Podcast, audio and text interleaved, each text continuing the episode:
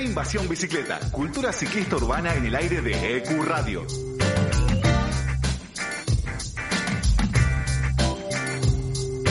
Con Matías Abalone y Chela Duarte.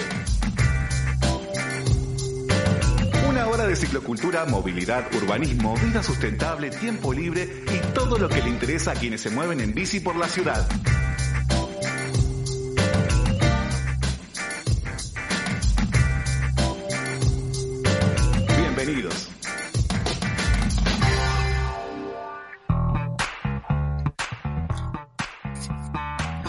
Buenas noches, bienvenidos a un nuevo episodio, el número 35 de esta temporada de B Invasión Bicicleta, el programa de cultura ciclista urbana de EQ Radio. Mi nombre es Matías Zabalón y junto con Chela Duarte vamos a estar hasta las 9 hablando de todo lo que le interesa al ciclista urbano. Vamos a hablar mucho, mucho de bicis, mucho de bicis. ¿Cómo estás, Chela?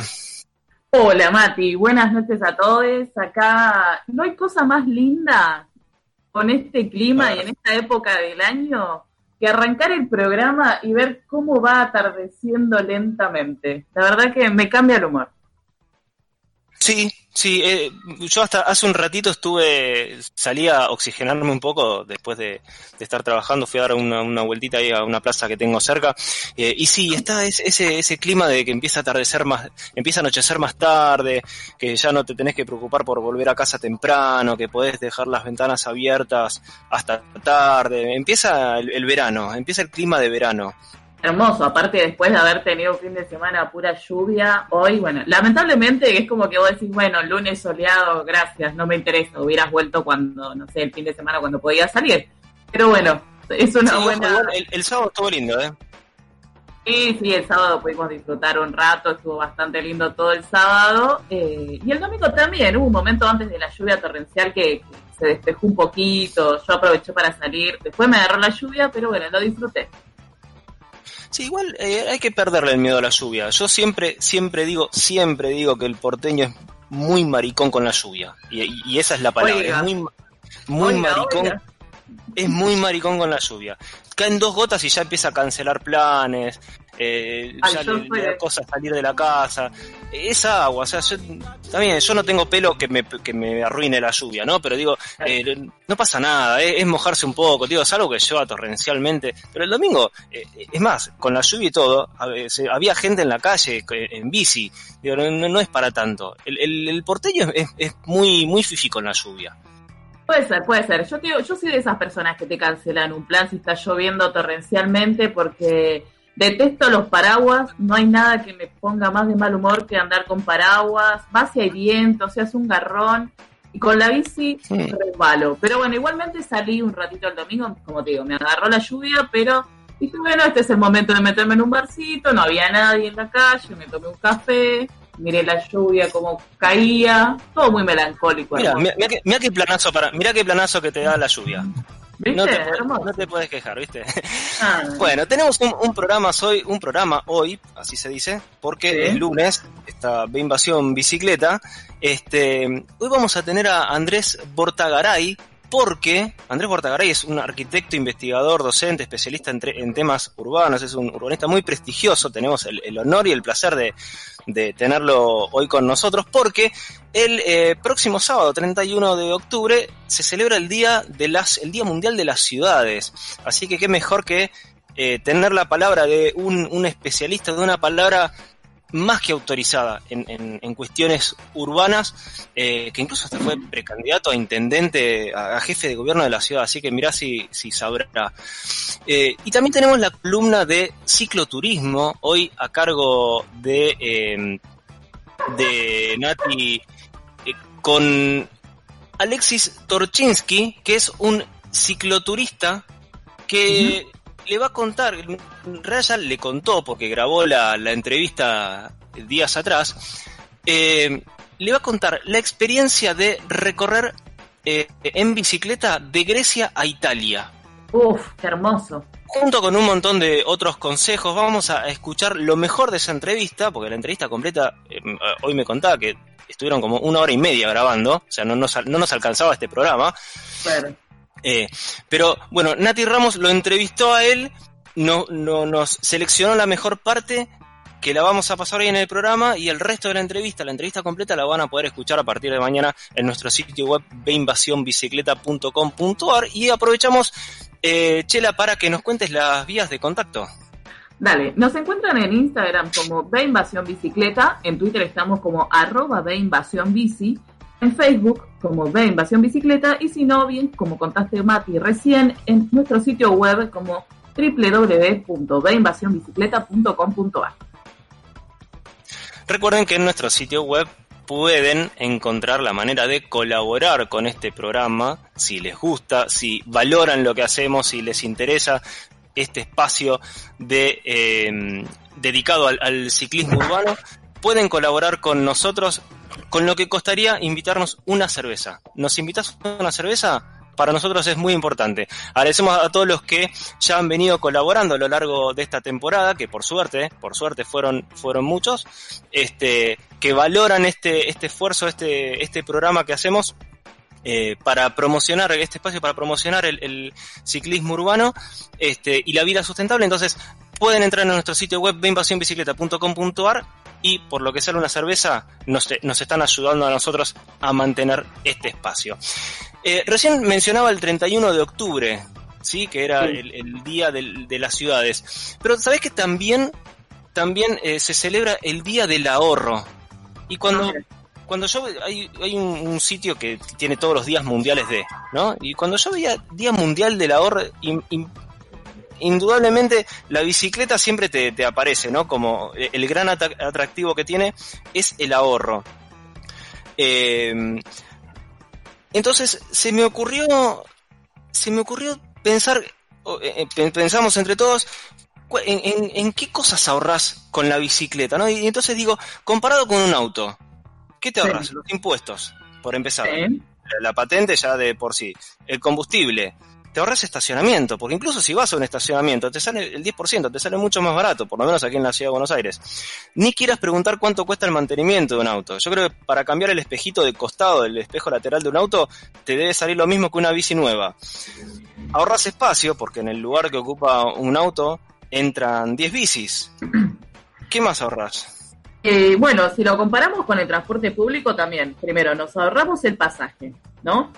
En el mejor de los casos también todo lo que conlleva este viaje, el mal humor, el disgusto, eh, todo lo que conlleva, ¿no? Eh, el transporte de viajar en transporte público. Uh también sentir el, aglomeramiento del, transporte público. sí las demoras, no sé, si trabajas en el centro, tener que ir al centro en un, en un colectivo o en un subte es bastante complejo, probablemente tengas que dejar pasar dos o tres. Y, en está siempre complicado. Lo mejor de todo es llegar, evitar llegar, eh, dejas de lado, si se quiere, el hecho de llegar con un mal humor terrible a tu trabajo y estar ocho horas sentado con esa cara tus compañeros se ahorran de verte llegar con mala cara. Exactamente. Ah, también ahorras la plata para el gimnasio, al menos si tenías pensado ir al gimnasio a hacer bicicleta fija, y puedes usar esa plata para tomarte clases de boxeo y mientras te peleas con los automovilistas ya estás entrenado.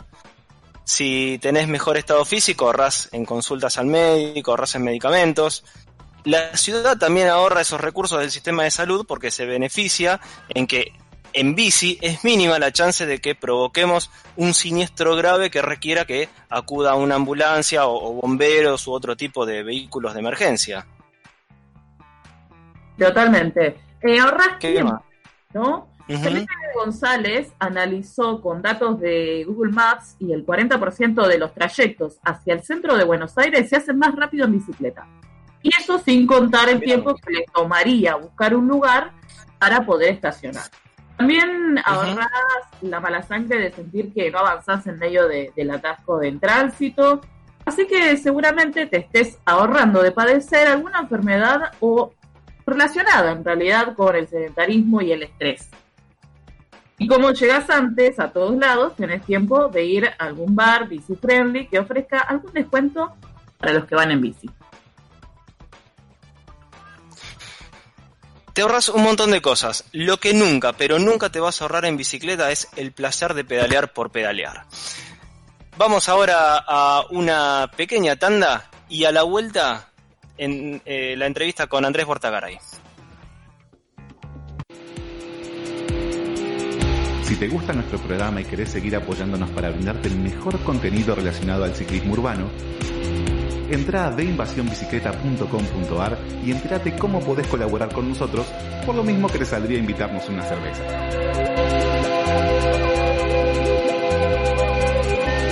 Ayúdanos a mantener este espacio para seguir promoviendo el ciclismo urbano. Colaborando además, vas a estar participando de los sorteos y beneficios que anunciemos durante la temporada.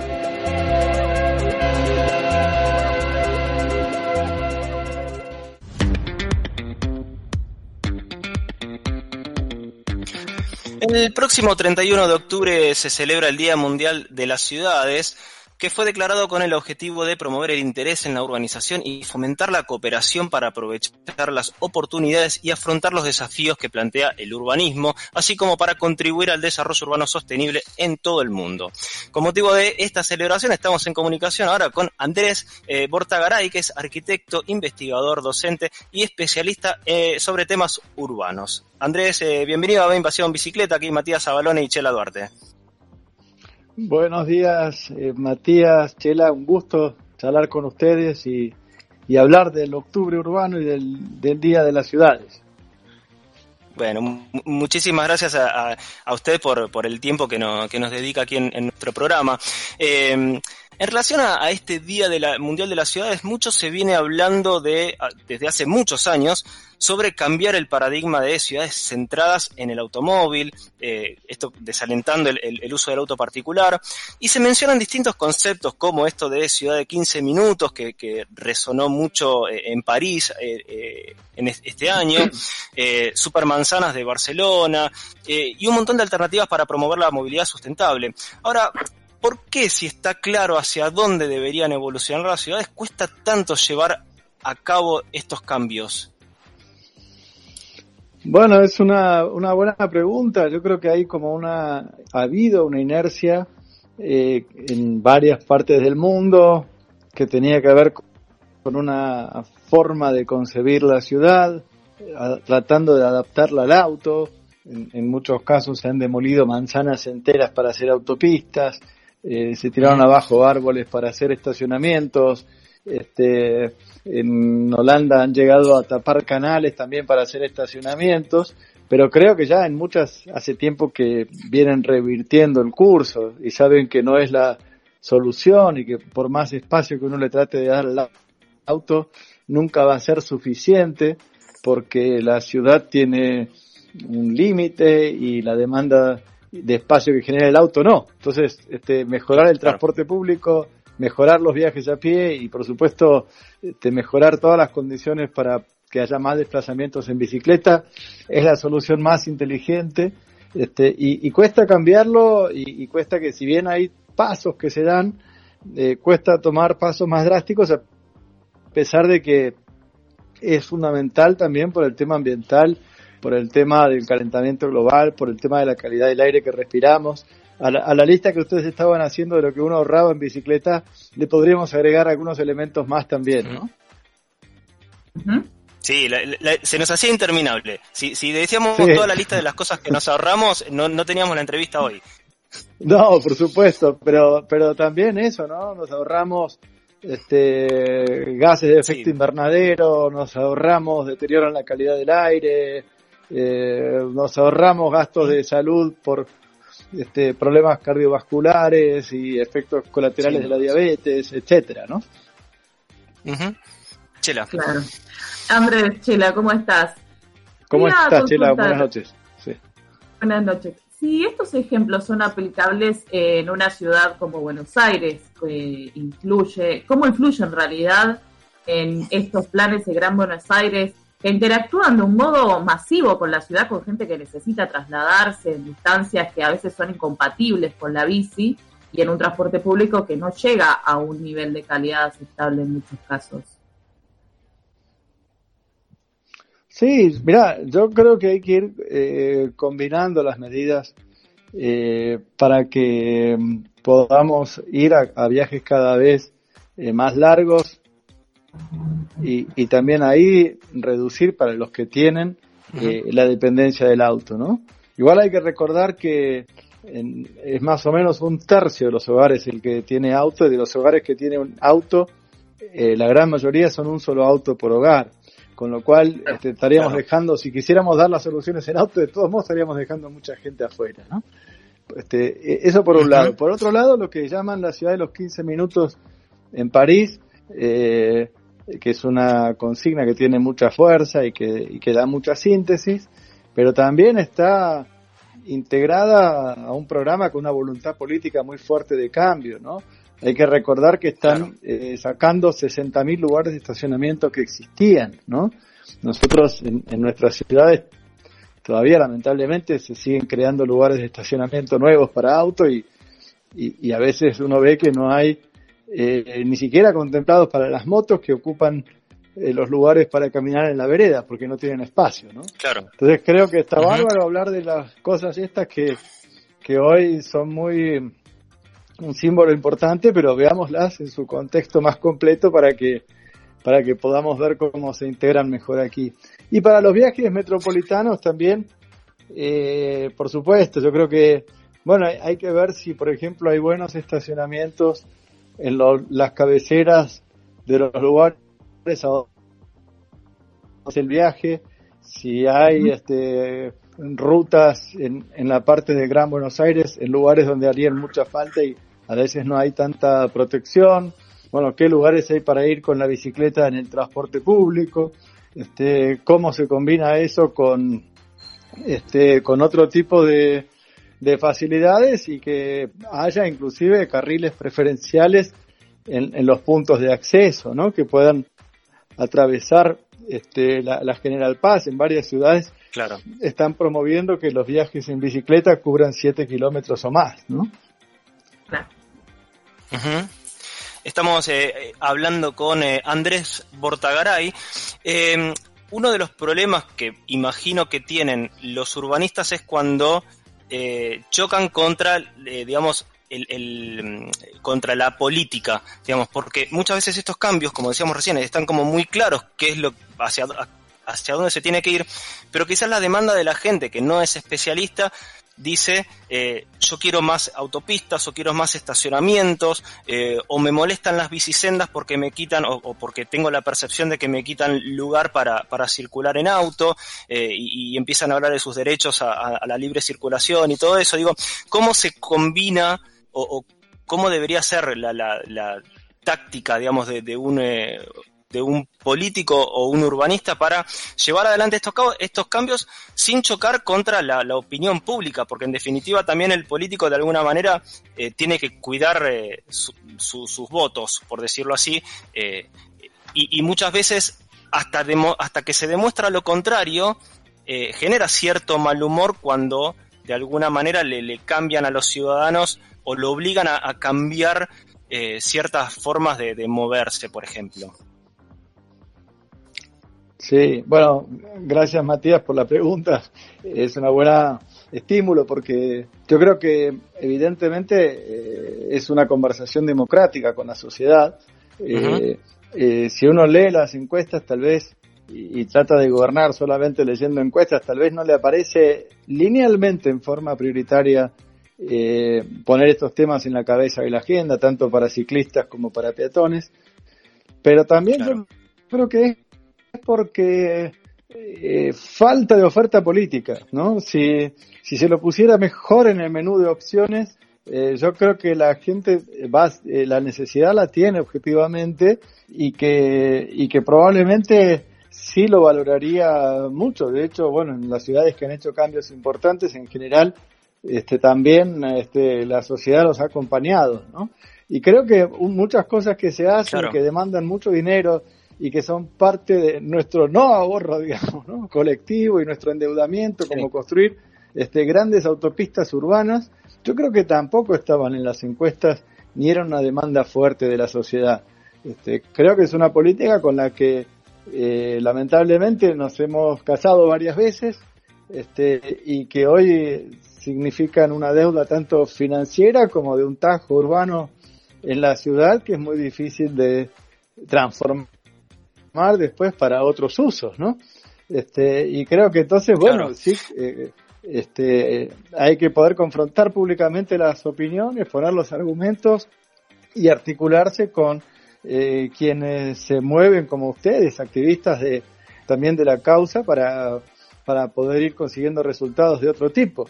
El, el tema, por ejemplo, los peatones, este, no hay nada, todo el mundo camina, todos caminamos un poco, los ciclistas, todos. Eh, y, y, sin embargo, este, las veredas están a veces muy amenazadas, ¿no? Y el espacio ocupado por otras cosas, inclusive por publicidad, y eso no creo que responda a una demanda de la sociedad, ¿no? Lo que sí creo que podemos hacer oír mejor este, la demanda para que los espacios se asignen a las prioridades reales, ¿no? Claro, incluso pensaba eh, en gestiones donde han tenido una campaña muy proactiva, como la actual de la ciudad de Buenos Aires, a favor de la bicicleta en particular, pero también a favor de caminar eh, y explícitamente diciendo que ellos quieren desalentar el uso del auto, terminan invirtiendo eh, presupuestos muy, eh, muy abultados en obras como pasos bajo nivel que favorecen principalmente a los autos o el paseo bajo que termina siendo una autopista. No, totalmente, totalmente. Yo he tomado posición pública y, y poniendo los argumentos de por qué me parecía que había que atender este, otras prioridades, había proyectos que permitían resolver esas cuestiones este, de otra manera, le podría sumar a lo que vos decís el tema de los viaductos, ¿no? Y de elevar el ferrocarril este, durante kilómetros por unos pocos cruces que se pueden en todo caso resolver de otra manera. Eh, y, y, otros temas, ¿no? Como hacer 22.500 lugares nuevos de estacionamiento para autos en las esquinas, de hacer un relleno en el río de la Plata este, frente al aeroparque para hacer estacionamiento cuando, cuando lo que hace falta en condiciones normales de vuelo es, es mejor transporte público para llegar, ¿no? Este, así que bueno, me parece que, que sí que, que creo que lo que nos debemos, y, y, hay una parte del gobierno que sí ha impulsado la bicicleta y los peatones, pero nos debemos una política más consistente y bueno, más diálogos como este para poder este, poner las ideas, digamos, alineadas con los recursos, ¿no? Claro. Eh, claro. Chela. Eh, me interesaba saber también ahora con el contexto en que nos encontramos actualmente eh, en respecto a el COVID y la crisis que, que nos está trayendo con esto del distanciamiento social y que en muchas ciudades se forzó a cambios gráficos como por ejemplo la revalorización de los espacios públicos y movilidad. ¿Cuál cree que tendría que ser o qué tendría que pasar para que esos cambios se profundicen y perduren en el tiempo? Bueno, eh, mira, en la medida en que hubo menos tráfico eh, y que además uno podía demostrar que las mejores formas de mantener la distancia social eh, son cuando nos movemos a pie o en bicicleta. Este, eh, bueno, por un lado se combinaban las dos cosas, ¿no? Generabas más espacio para esto y eh, necesitabas menos espacio para el tráfico tradicional. Entonces, como una ventana de cambio este, que se podía dar. y, y por otro lado, además, combinada con otros, con otros cambios, ¿no? Cambiaron los ritmos de la ciudad eh, y de las ciudades en general, a veces de forma parcial.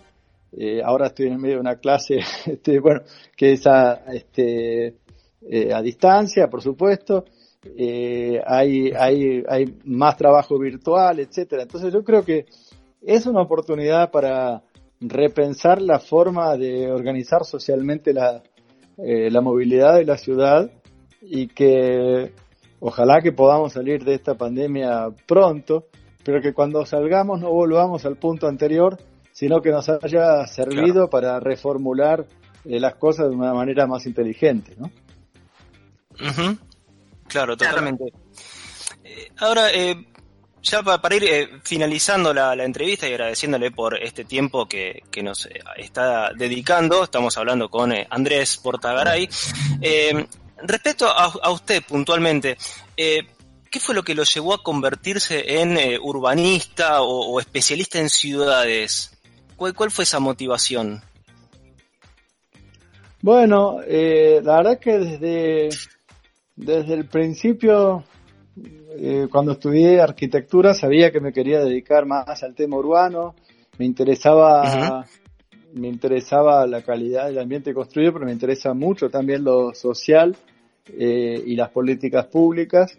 Y, bueno, fui desarrollando un poco las formaciones también en paralelo. Después hice un posgrado en políticas públicas y un doctorado en urbanismo.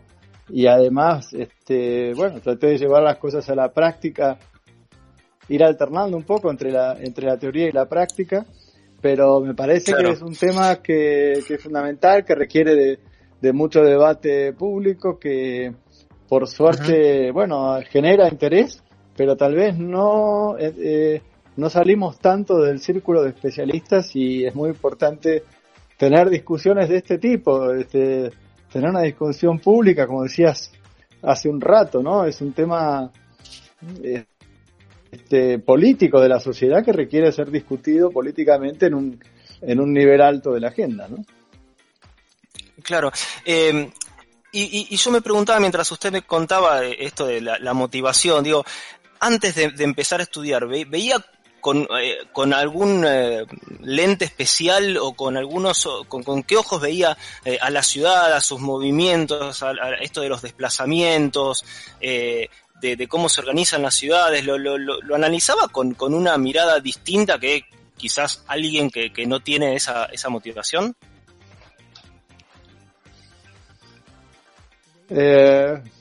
Bueno, tal vez al principio no tanto, vengo también de, vengo también de una familia de arquitectos y de un medio donde el urbanismo era parte de la discusión eh, y, también este, le fui encontrando un interés personal y por mi trabajo dirijo para América Latina un instituto que, se ocupa de las ciudades y la movilidad.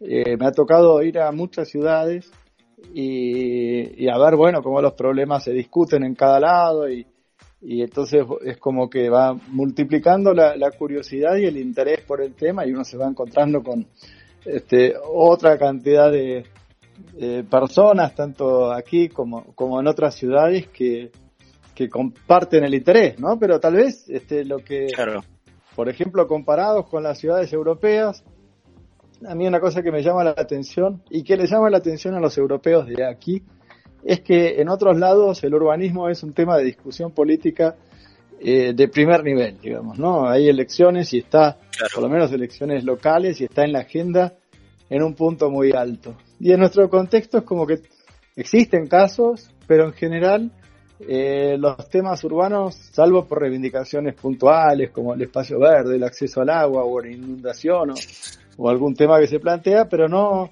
no forman tanto parte de la discusión este, entre las opciones que tendríamos que tener cuando, cuando elegimos programas de gobierno. ¿no? Así que creo que ese es un, punto también importante. ¿Cuál es su ciudad favorita? Bueno, yo tengo reserva de subjetividad por, por Buenos Aires porque, porque es mi ciudad. Pero, me gusta ¿Y, sacando Buenos Aires? Eh, Rosario, Montevideo, Santa Fe. No, bueno, este, no, eh, no tengo una favorita. Tengo distintas ciudades que me gustan por distintos. ¿Cercanas a Buenos Aires? No, no, no, digo que, que, las ciudades que más le gustan son ciudades que de alguna manera están, son cercanas a Buenos Aires, tanto en distancia como también en, cultura. Mira, no, no, solamente. Eh, sí, me, tal vez hago extensivo lo de Buenos Aires a, nuestro entorno de ciudades en la región y, podría después dar un motivo de por qué cada una me gusta. Pero también me parece que, eh, que además las ciudades este, tienen partes que a todos nos gustan, partes centrales de mucha calidad urbana y tienen también en muchos casos periferias con conflictos este, tienen aún las ciudades de países ricos, digamos. Este, entonces, este, bueno, hay partes que sí me gustan, hay, hay políticas que sí me gustan, pero, pero igual la idea es tratar de quedarnos con, con una imagen completa de las ciudades y no con las postales que, que a veces nos pueden dejar una imagen un poquito superficial, ¿no? Claro, bueno, eh, le, agradecemos muchísimo este tiempo que nos ha dedicado. La verdad que para mí ha sido un placer eh, haber podido tener su, su, palabra aquí en este programa. Conversamos con eh, Andrés Bortagaray, arquitecto, investigador, docente y especialista en, en, temas urbanos. Andrés, muchísimas gracias por este paso por B Invasión Bicicleta. Muchas gracias, Matías. Gracias a ustedes y, buenas noches. buenas noches, adiós. Pasó Andrés eh, Bortagaray por Invasión Bicicleta. Ahora vamos a un tema y volvemos con más programas.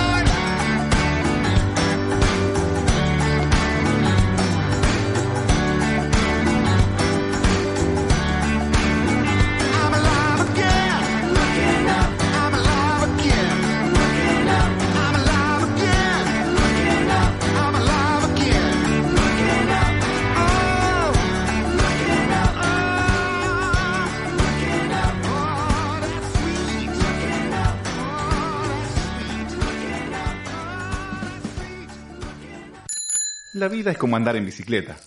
Para mantener el equilibrio hay que seguir pedaleando.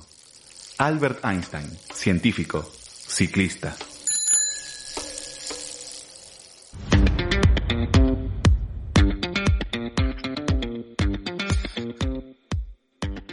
Muy bien, seguimos en Invasión Bicicleta. Sonaba el tema Smile de Collective Soul. Y ahora vamos a escuchar la columna que grabó hace unos días eh, Nati con eh, Andrés Torchinsky, que es un cicloturista que, como decíamos al principio del programa, se, hace unos días estuvieron hablando con Nati Ramos y le contó, entre muchas otras cosas, su experiencia de viajar de Grecia a Italia en bicicleta. Vamos a escucharla. Estamos con Alexis Torchinsky, que tengo el agrado de conocerlo eh, por las rutas, por la bici, y la verdad que él eh, tiene un, montón de experiencias lindas para contarnos, por eso es que hoy lo hemos convocado para, hablar un poquito de, esta pasión que, que, nos une y que compartimos. Hola Alexis, ¿cómo estás? Gracias por, estar acá. Hola Nati, ¿cómo va? ¿Qué tal? ¿Todo eh, bien? Todo bien. Eh, a ver, primero, eso, digamos, lo, de muchas experiencias. Soy un recién iniciado, pero dale, vamos a... Siempre hay alguien que hizo mucho más. Empieces contándonos un poquito esto de cómo, cómo comienza tu vínculo con la bici. Eh, eh, eh, en retrospectiva, es casi, es muy cómico. los otros días estaba haciendo memoria y me acuerdo, va, ya, sí, también de, de, chiquito, yo que no sé si cinco años, seis años tendría, vivía acá en Flores y, no vivía donde vivo ahora, pero vivía en Flores, en el barrio Flores. Y obviamente mi viejo quería que aprenda a andar en bicicleta.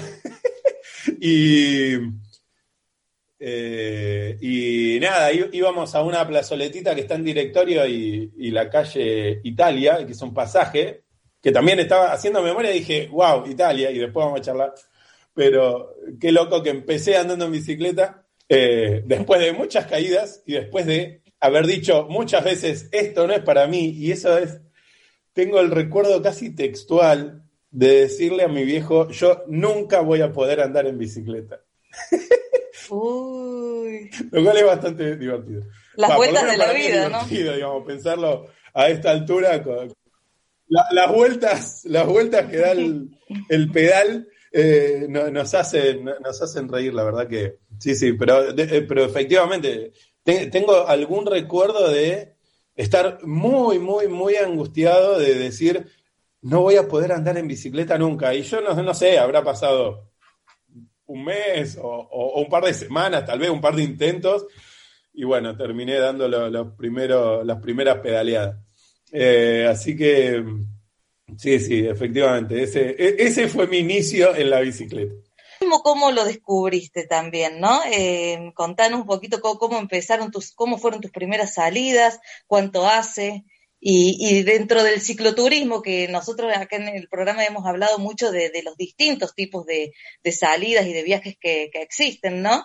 Eh, ¿cuál, qué, ¿En qué te sentís más cómodo, digamos? ¿Cuáles son las salidas que te gustan? Eh, después de un tiempo, eh, volvemos después de una separación de pareja, digamos, como que nos queda mucho tiempo libre y decimos, bueno, a ver, ¿qué hacemos con esto?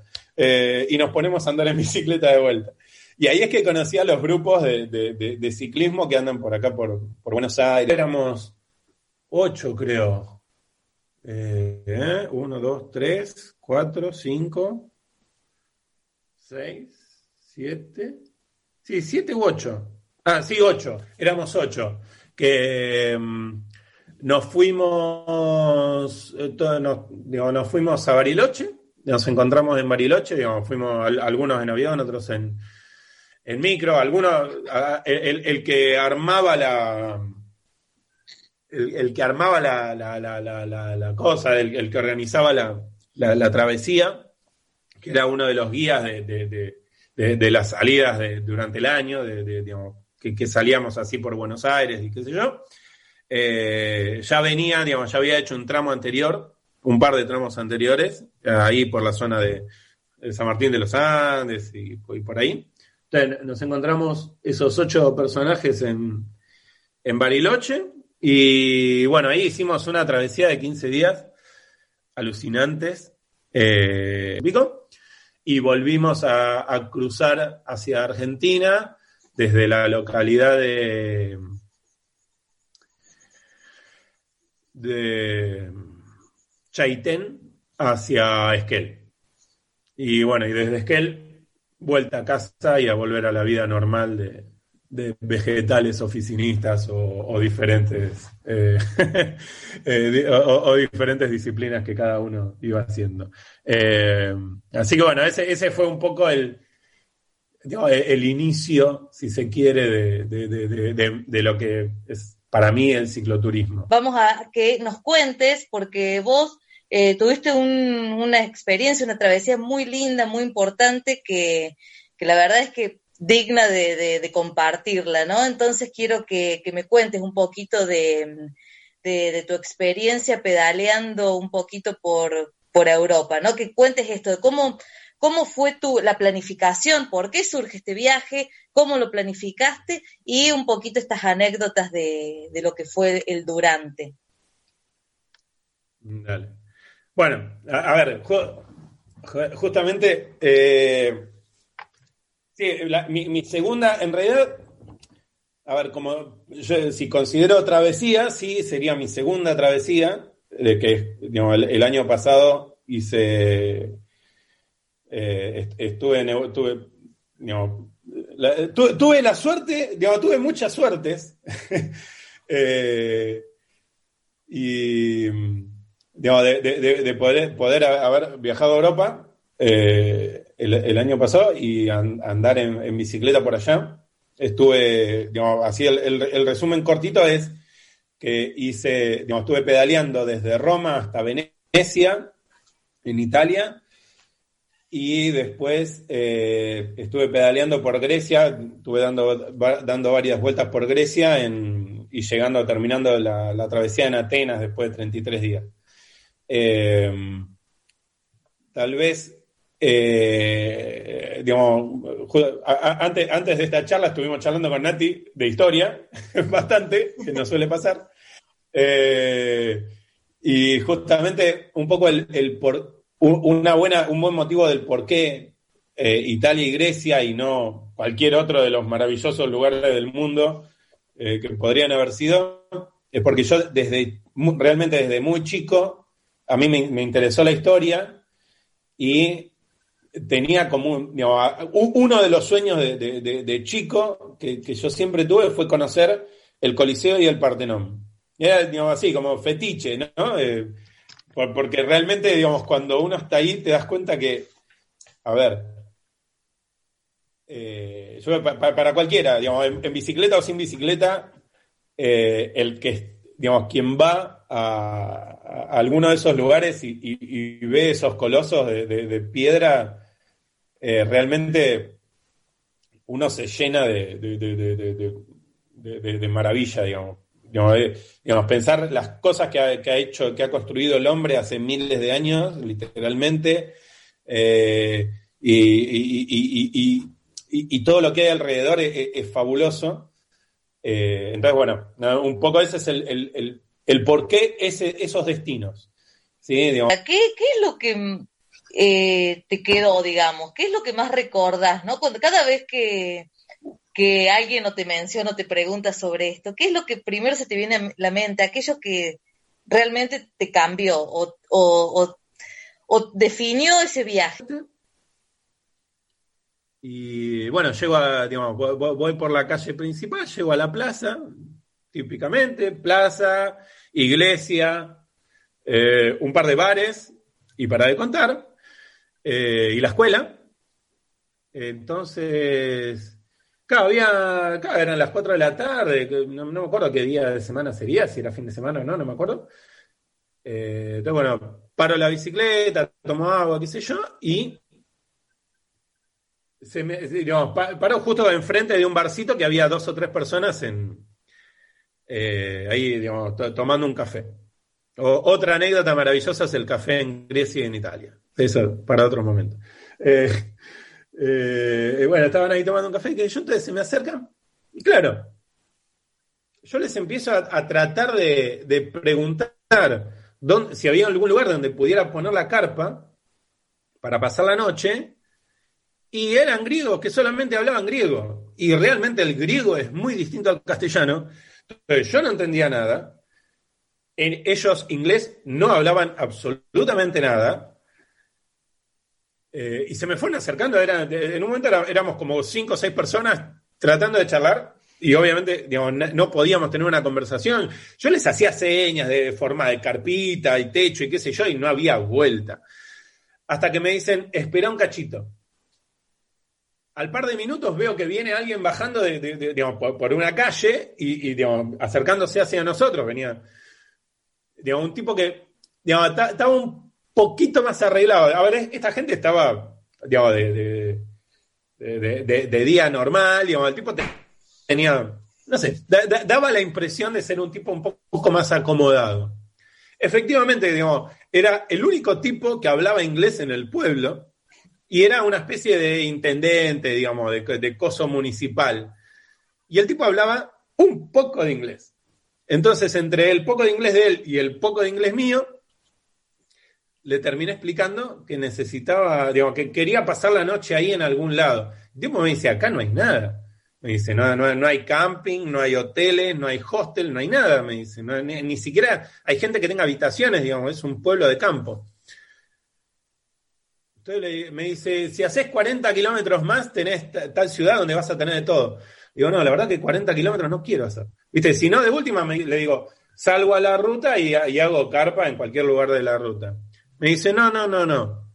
Me dice, ahí, digamos, justo la, plaza es una plaza seca. En, muchos lugares de, Grecia y de, Italia las plazas son plazas secas, es decir, de, de, material o de, o de empedrado o de piedra o algo por el estilo. Eso, porque son muy viejas.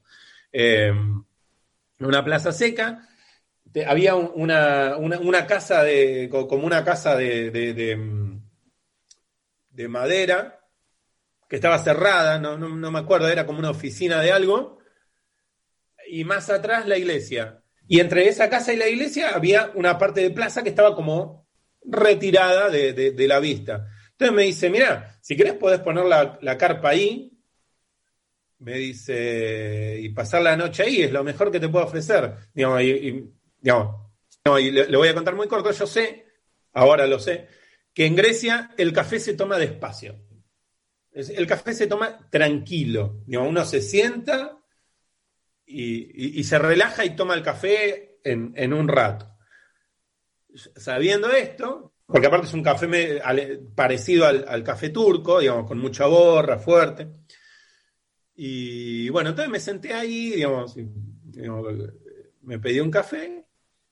La señora, digamos, era re temprano, no me acuerdo, y la, señora recién estaba baldeando. una señora divina en patas baldeando la, el, el boliche eh, bueno, me, preparó un café, no me acuerdo, con algo más.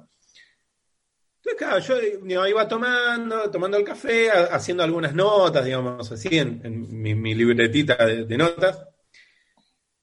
Y, claro, en un momento ella sale y yo prácticamente ya había terminado el café. Y la señora no hablaba nada de inglés. Y fue muy lindo porque Ahora me hace un gesto así, levantando los brazos. No, me dice, tomaste el café muy rápido. Dice, estás muy acelerado. A ver, me dice, yo cada vez que diga que esta señora decía algo, en realidad hablaba en griego y yo no le entendía.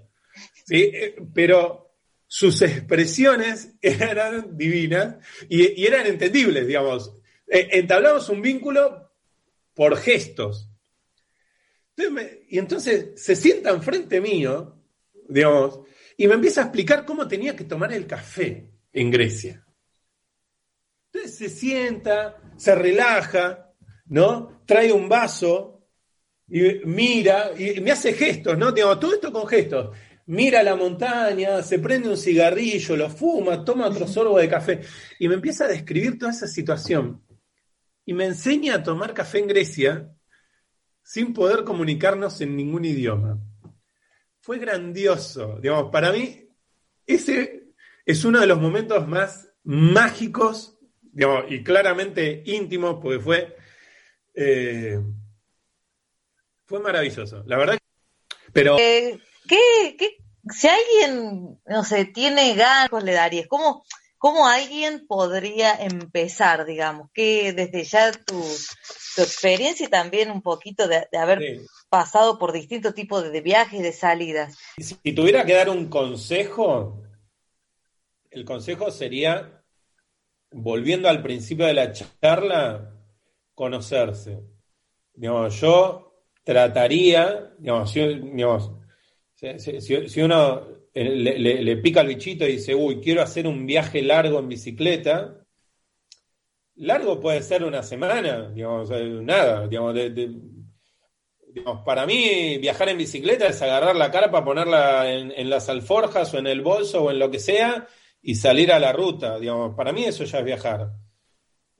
salir de, del cemento de Buenos Aires para mí ya es viajar. Pero bueno, obviamente eh, pero bueno, nada, esto, digamos, está bueno para mí saber más o menos cuántos kilómetros se puede, puede uno hacer en una jornada, digamos, eh, y sentirse bien después de hacerlo. Clarísimo. Bueno, muchísimas gracias. La verdad que la, la experiencia, toda tu, tu, historia está buenísima y la verdad que yo que tengo la suerte de, pedalear con vos, de compartir un montón de salidas, la verdad es que siempre se te ve contento arriba de la bici. Mirá que hemos pasado lluvia, viento, barro, que, que nos, nos, nos lleva a un montón de caminos lindos y nos hace también generar vínculos lindos. Así que bueno, muchísimas gracias por, por tu tiempo y por contar tu historia. Gracias a vos. Muy bien, escuchábamos a Nati Ramos y su columna sobre cicloturismo. En este caso, eh, entrevistó a Alexis Torchinsky, eh, que tiene una página en Facebook que se llama Pedalear la Historia y ahí relata todas sus travesías. Después lo vamos a, publicar en nuestras redes, eh, pero si, si, les gustó o, si les interesó esto que venía contando, bueno, ahí tienen un, poquito más como para ir en, profundidad, interiorizarse eh, sobre sus viajes en bicicleta. Recuerden en Facebook pedalear la historia. Muchas gracias Nati, muchas gracias Alexis. La entrevista completa la van a poder escuchar en nuestro sitio web veinvasionbicicleta.com.ar. Ahora vamos a una pequeña tanda o a un cepa y volvemos para las noticias. B. Invasión bicicleta. El mundo visto sobre dos ruedas.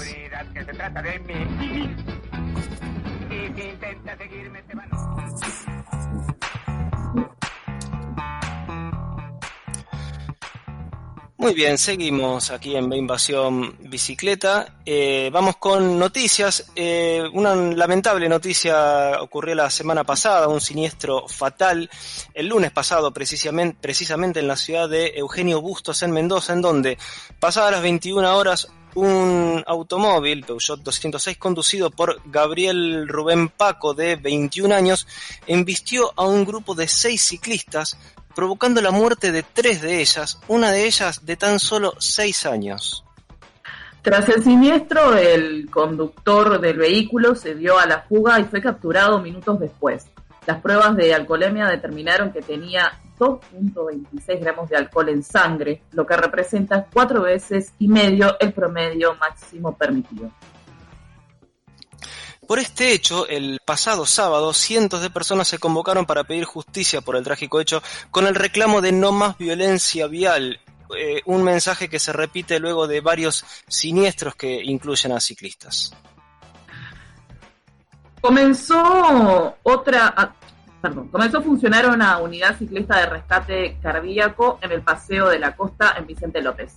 Se puso en funcionamiento el Paseo de la Costa de Vicente López una unidad ciclista de rescate cardíaco con el objetivo de brindar atención temprana ante posibles enfermedades cardiovasculares que puedan darse en el lugar.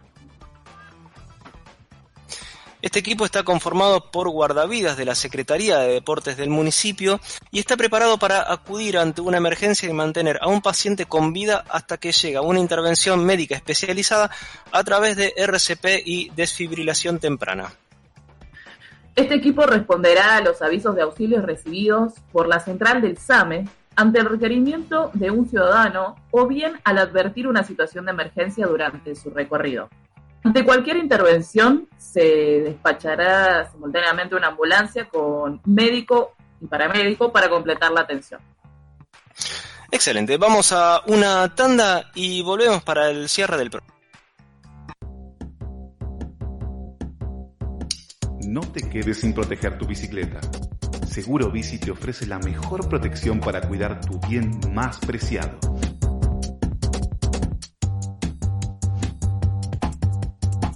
cobertura por robo en la vía pública, destrucción total, responsabilidad civil, asistencia mecánica.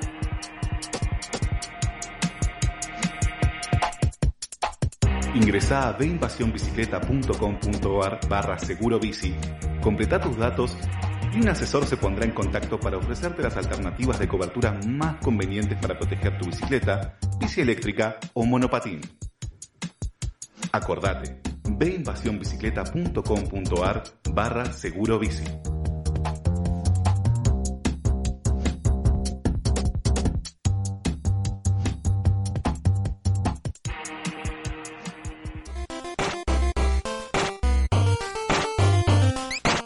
¿Visitaste nuestro sitio web?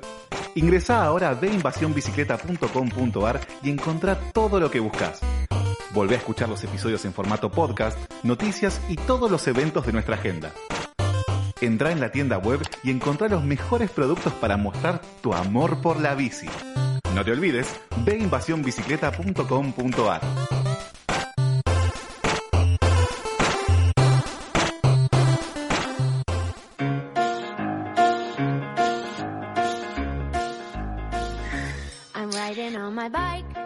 Muy bien, estamos terminando el programa de hoy. Eh, no sé a vos, Chela, pero a mí me encantó. Sí, la verdad que estuvo muy bueno para replantearnos y exigir o empezar a hablar internamente de las políticas que necesita la ciudad en contexto de cómo vamos a afrontar la pandemia y empezar a ser una ciudad más amigable y sustentable, más uh friendly si se quiere. Y siempre es muy lindo escuchar a, Nati con, sus entrevistas o sus, columnas de cicloturismo. Nos hace viajar en este momento que no podemos salir. Sí, me, quedé con algo que dijo Andrés eh, Tagaray sobre que en otros lugares el tema del urbanismo está como en primer lugar de la discusión o en uno de los lugares preponderantes de la discusión. Eh, acá quizás muchas veces las cuestiones de, política o en campañas, por ejemplo, eh, en este país siempre la coyuntura te lleva a discutir eh, la economía, la situación urgente, ¿no? Pero qué, importante es, digamos, conocer qué piensa aquellos a quienes querramos o no o querramos no votar querramos votar o querramos no votar, qué es, qué es lo que piensan sobre eh, qué visión de ciudad, qué visión sobre eh, las políticas eh, de medio ambiente, cuestiones energéticas, digo, vamos a votar a alguien que más allá de sacarnos de la crisis económica que vivimos coyunturalmente siempre, aunque parezca aunque parezca un contrasentido, ¿no? digamos, ¿qué, qué, piensa del manejo de los recursos naturales, de la basura, de qué modelo de ciudad quiere? Eh, digo, ¿qué, importante termina siendo eso para nuestro día a día, para nuestra calidad de vida.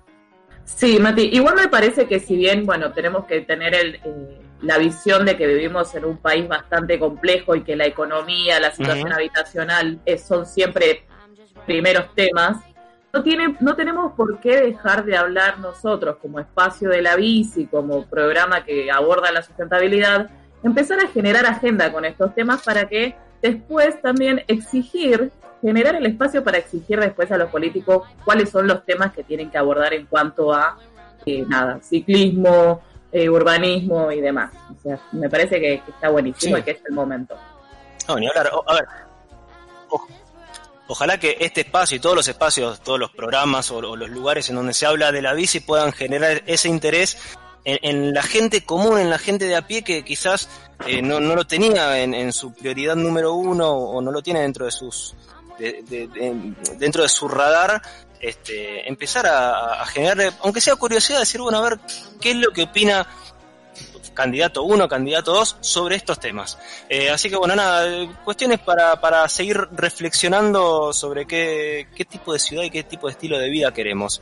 Eh, antes de que me vendas maldita transmisión este miércoles a las 20 horas por EQ Radio, eh, déjame saludar a Candela, que es una nueva ciclista que tiene este mundo. Este mundo es un lugar más lindo ahora, porque desde el fin de semana tenemos una nueva ciclista que dio ese paso trascendental, se subió a una bicicleta y salió andando. Así que quiero saludarla a Cande por, eh, por, por esa alegría que, que, transmitió después de aprender a andar en bici.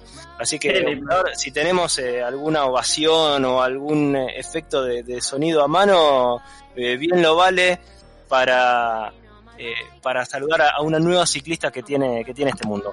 Ahora sí, Chela, todo tuyo, ¿qué vamos a tener este miércoles? Bueno, felicidades primero a Candela para este hermoso mundo en el que se está adentrando. Y el miércoles en Maldita Transmisión vamos a estar hablando de la semana cargadísima que tuvimos. Chile aprobó el plebiscito para empezar a formular una nueva constitución, que bueno, para traer eh, un poco de información, no es que ya empieza toda una nueva Chile totalmente renovada, sino que de acá a dos años se va a tener que empezar a redactar una, una nueva constitución. Dejaron atrás la constitución de, de la dictadura de Pinochet. En dos años se va a tener que aprobar nuevamente esa constitución, si es que se genera una nueva. O sea, es una situación bastante complicada a nivel político. Pasaron cosas con él y día, termina Halloween y Agujosa nos va a traer algunas recomendaciones. Así que nada, el delirio de siempre con la música de, que los tenemos acostumbrados a las 20 horas el miércoles por EcuRadio. Más que invitados a, seguir conectados aquí a EcuRadio, no solo con Maldita Transmisión, con todos los programas, con toda la grilla que, ofrece esta, esta bonita radio. Eh, recuerden que pueden escuchar este programa y todos los programas de la temporada y todas las entrevistas en nuestro canal de Spotify y en nuestro sitio web beinvasionbicicleta.com.ar donde además pueden colaborar con nosotros por invitándonos apenas el valor de una cerveza eh, y allí también pueden asegurar su bicicleta para cuidarla de ojos de, los amigos de lo ajeno. Eh, hicimos este programa en la producción Natalia Pereira Ortiz en la operación estuvo Sebastián Fernández, en las redes Gianni Cantoli. El contenido web lo maneja mi Fantacone y nosotros en el aire estuvimos Marcela Duarte y Matías Abalone. Nosotros nos volvemos a encontrar, como siempre, el próximo lunes aquí en EQ Radio a las 8 de la noche. Buena semana.